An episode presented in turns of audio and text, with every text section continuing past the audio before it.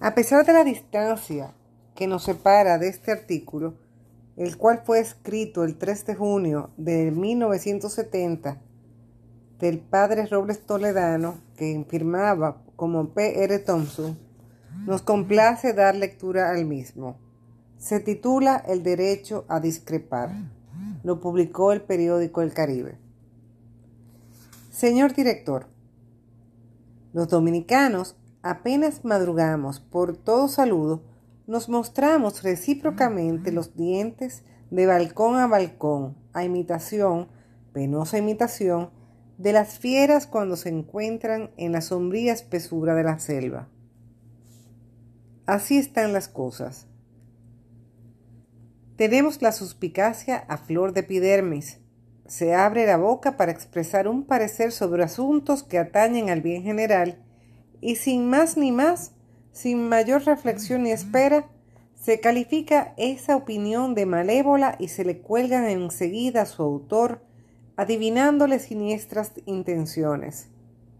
Tal sarta de apasionados adjetivos, que si los adjetivos mataran, en este país habría una homérica catombe todos los días, sin treguas ni reposos, sin gestos ni gracia, y sin posibilidad de generosos indultos. Sobre indicar que en una atmósfera humana así, tan potenciada de inverosímiles sospechas, tan puesta al rojo vivo por los asustados intereses creados, se hace dificultosa la práctica del derecho a la discrepancia. Y son el país, el pueblo y el gobierno los que pierden los eventuales frutos que pudieran vendimiarse del ejercicio de una crítica sana y bien inspirada.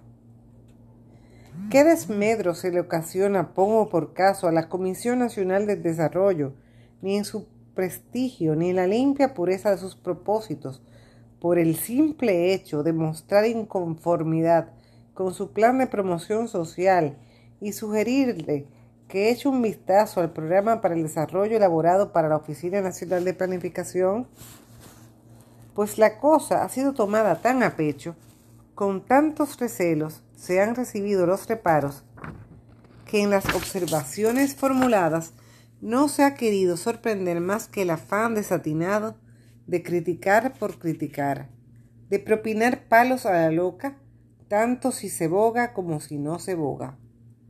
Mesura, caballeros, mesura, despacio, no nos vendemos la cabeza antes de que nos la rompan. No nos apresuremos nerviosamente a abrir el paraguas antes de que caiga torrentes la lluvia. Ustedes y todos los demás somos dominicanos y como tales deliramos por el bien y la paz de este país. Y como estamos persuadidos de que solo con el concurso de todos resolveremos nuestros abrumadores problemas, no deberíamos repudiar la honesta colaboración de nadie sino tamizarla, cernirla, y de la misma suerte que se separa el oro del cuarzo, la cizaña del trigo, retener el metal precioso, quedarnos sin empacho con el trigo, que es promesa de pan y presagio cierto de robusta vitalidad.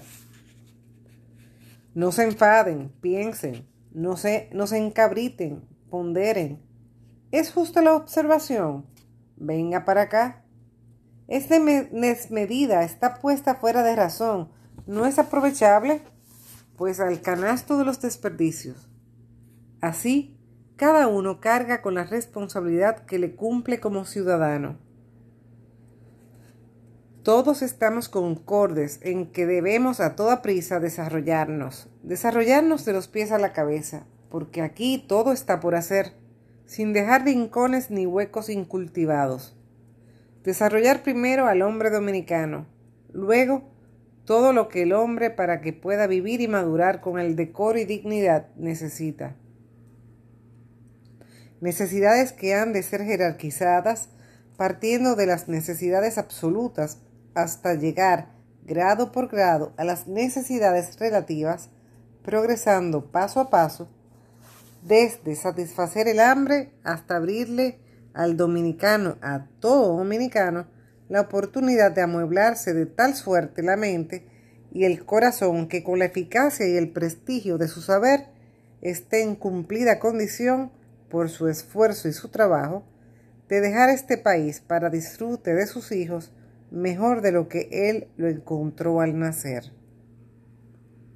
Nuestra identidad en lo que hace a la expansión económica y al desenvolvimiento social y político de la nación es pues acabada, perfecta y unánime. ¿Dónde comienzan las divergencias? En los métodos, en los procedimientos. Yo doy por seguro que sin planificación no hay desarrollo.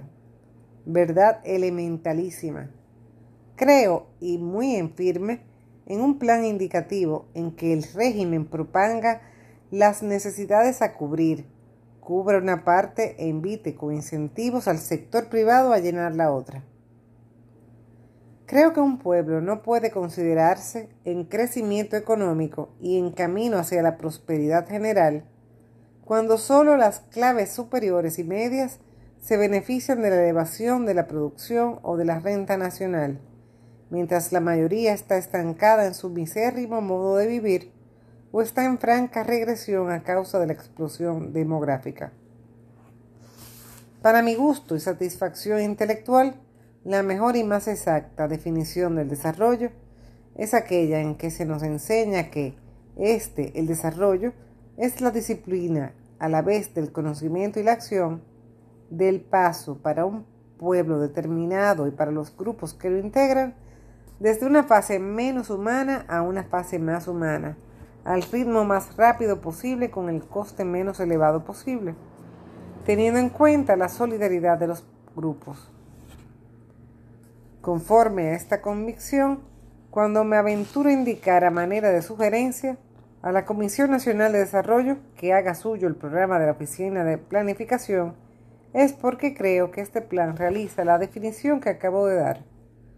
Y porque, además, con esa adopción, se, ahorra tiempo, energía humana, se recogen los recursos en un mismo cauce y todo ello para beneficio común, sin dejarnos atrapar en el espejismo engañoso de medidas superficiales que dejan intactas las raíces de los problemas mientras crece a todo vapor la justa rebeldía y la razonable inconformidad que agitan a los postergados cuya paciencia se ha agotado. A la pregunta, por tanto, de si lo que quiero es criticar por criticar, respondo no. A lo que aspiro es a que pudiéndose ir al fondo de los problemas, no nademos descuidadamente en las superficies. Para ponerle los adornos al pudín, hay que hacer antes el pudín. Este escrito, repito, fue del padre Robles Toledano, quien firmaba como P.R. Thompson en el Caribe.